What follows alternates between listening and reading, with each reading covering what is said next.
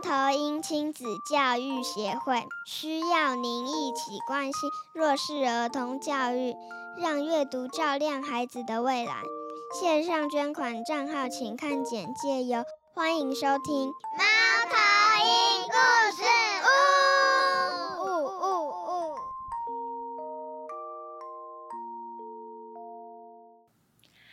嗨，大家好，我是猫头鹰亲子教育协会的导读老师，我是龙猫，很高兴可以利用这样子的方式分享我在学校为孩子们介绍的好书。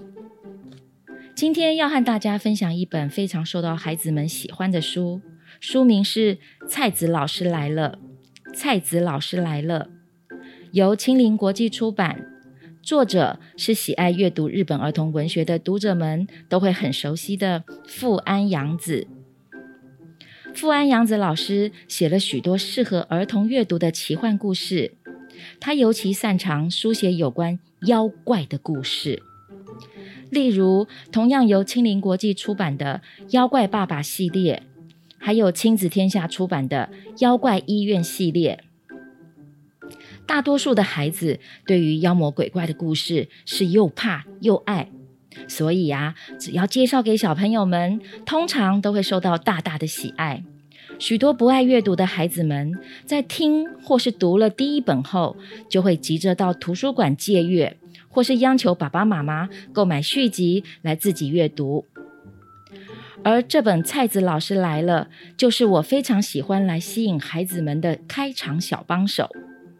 由于故事的主角分别是三到六年级的学生，故事的主题都和孩子们的校园生活有关，很适合小学生哦。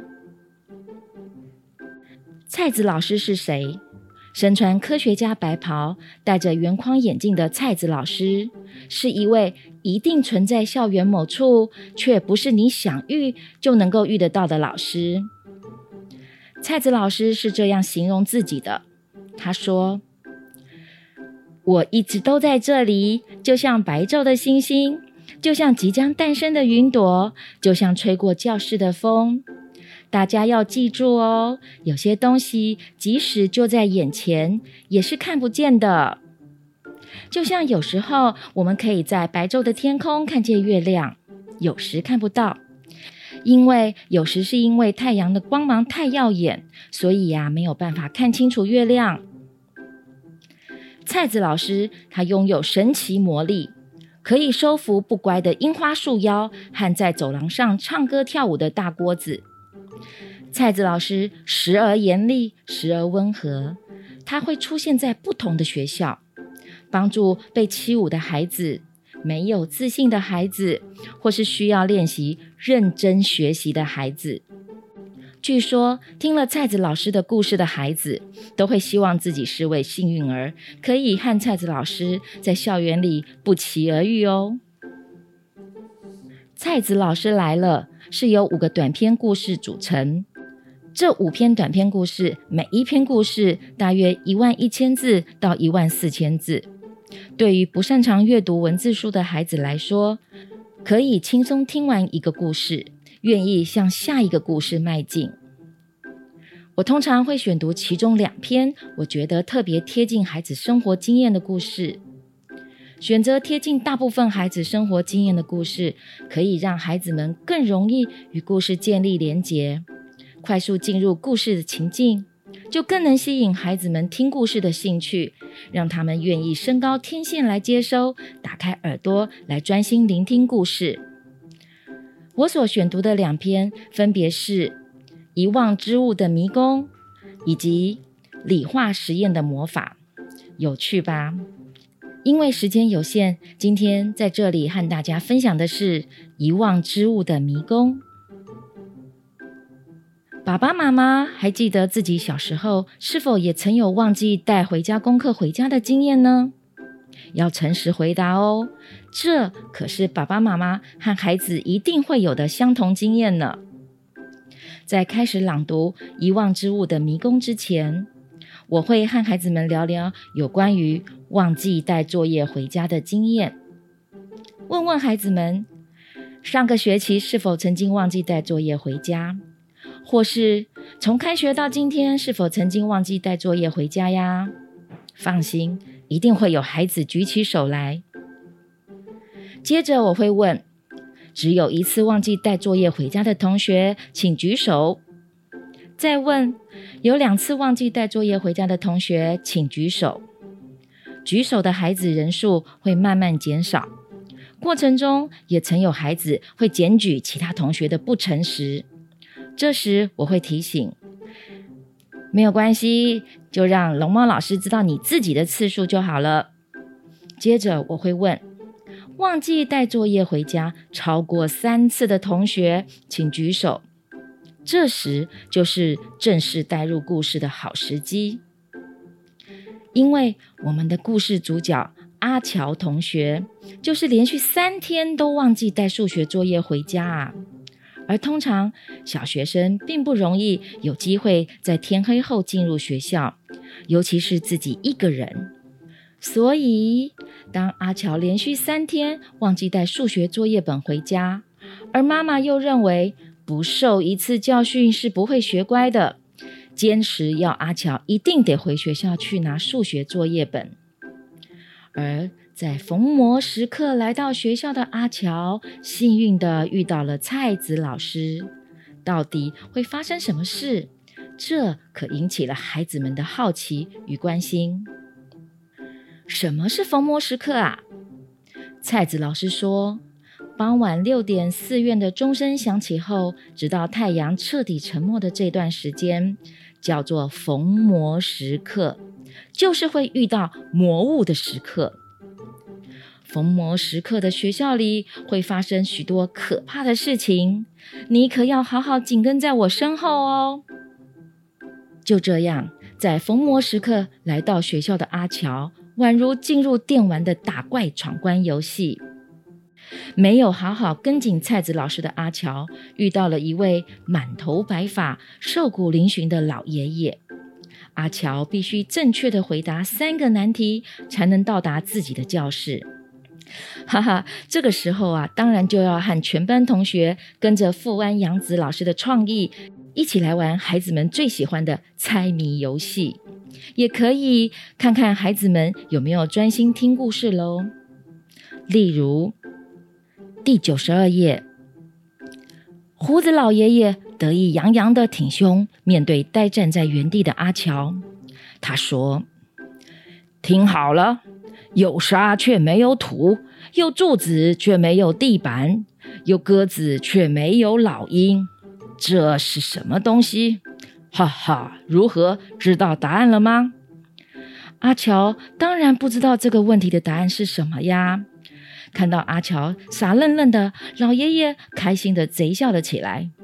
老爷爷说：“快，你不想出答案，你就没有办法去到教室哦。动动你的脑袋，绞尽你的脑子，限时一分钟。”滴答滴答，怎么样？知道答案了吗？滴答滴答，好了好了，快点回答。滴答滴答。只剩二十秒，滴答滴答，只剩十五秒。就这样，阿乔有没有回答出正确答案呢？听到阿乔说出答案的老爷爷看起来失望透顶，脸上的贼笑不晓得消失到哪里去。他的眉头挤出了深深的皱纹，一边叹气，一边垮下了肩膀。老爷爷逞强的说：“哼，这、这、这刚才的题目是婴儿等级，那那种问题，任谁都想得到答案的。好了，我现在要出第二题，你听好。每个人都不想上，但每个人都得上，上的越高，寿命就越短。你知道这是什么吗？哈哈。”当然啦，我们的阿乔还是不知道这到底是在问什么问题。看到阿乔抱头苦思的样子，老爷爷的脸上又泛起了贼笑。随着作者安排的时间节奏与倒数计时，班上的孩子会认真的帮阿乔来想答案。经过大家一番努力尝试，总会有孩子说出正确答案，还能够说出精辟的分析呢。想知道答案是什么吗？还有老爷爷出的第三题又是什么怪题目呢？爸爸妈妈可以去找出这本书，和孩子们一起来猜猜看哦。终于，阿乔顺利通过了老爷爷这一关，来到了教室门口。第一百零五页。就在这个时候，幽暗寂静的教室忽然绽放柔和的灿光，教室的门无声无息的打了开来。阿乔紧紧的贴在菜子老师身边，目不转睛的盯着教室门口。在光芒里，出现了一个身穿白色礼服的长发女人。女人的头上有一顶小王冠，正闪闪发光。仔细一看，那王冠的形状就像两个组合在一起的三角尺。这个时候啊，我会在教室黑板上画出一个等腰三角形和一个直角三角形，然后优雅的走到这两个三角的下方，然后。我的嘴巴漾起微微的笑意，再继续朗读。你忘了带回家的是金的数学练习本，还是银的数学练习本？这段听起来好熟悉的情节，收听节目的您是不是想起了某个曾经听过的童话故事？没错，就是连二年级孩子都说得出来的。金斧头，银斧头，每次啊读到这儿，就会引起孩子们的哗然共鸣，他们笑成一团，七嘴八舌。我不禁要佩服作者富安洋子的巧思与创意，让我们可以在每一篇故事里都能够读到与以往阅读文本相遇的惊喜。至于阿乔的选择会是什么呢？我会先问问孩子们。如果你是阿乔，你会如何选择？孩子们会有不同的答案。这时，我会说明，答案没有对错、好坏，只是你自己的选择。而每一个选择都是来自你自己的想法。我们要练习说出自己的想法，也要练习尊重和自己不同的想法。透过这一段互动，可以建立未来导读中进行提问互动的模式。让孩子们愿意一起听故事，愿意分享自己的想法，也愿意聆听其他人的想法，而不做任意的批评。我在二年级到五年级的班级都导读过《菜子老师来了》，每次都能够成功吸引孩子聆听故事、参与互动，进而抢着借阅。很可惜的是，目前市面上已经买不到《菜子老师来了》。只能在公立图书馆或学校图书馆借到。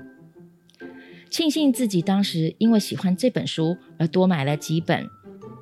在选读两篇故事后，我就可以提供书，让孩子们自主轮流阅读。而当孩子们有了阅读完两百页、将近六万字左右的经验，就会有信心继续阅读篇幅更长、文字量更大的好书。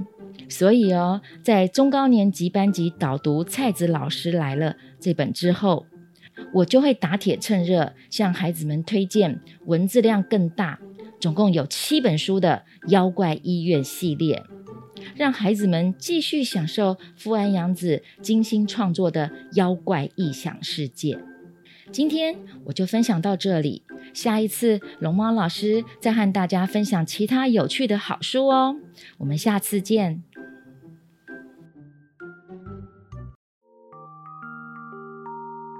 喜欢今天的故事导读吗？欢迎追踪节目，好评留言给我们。FB 粉丝团请搜寻“猫头鹰亲子教育协会”，期待您一起加入公益，加入导读老师的行列。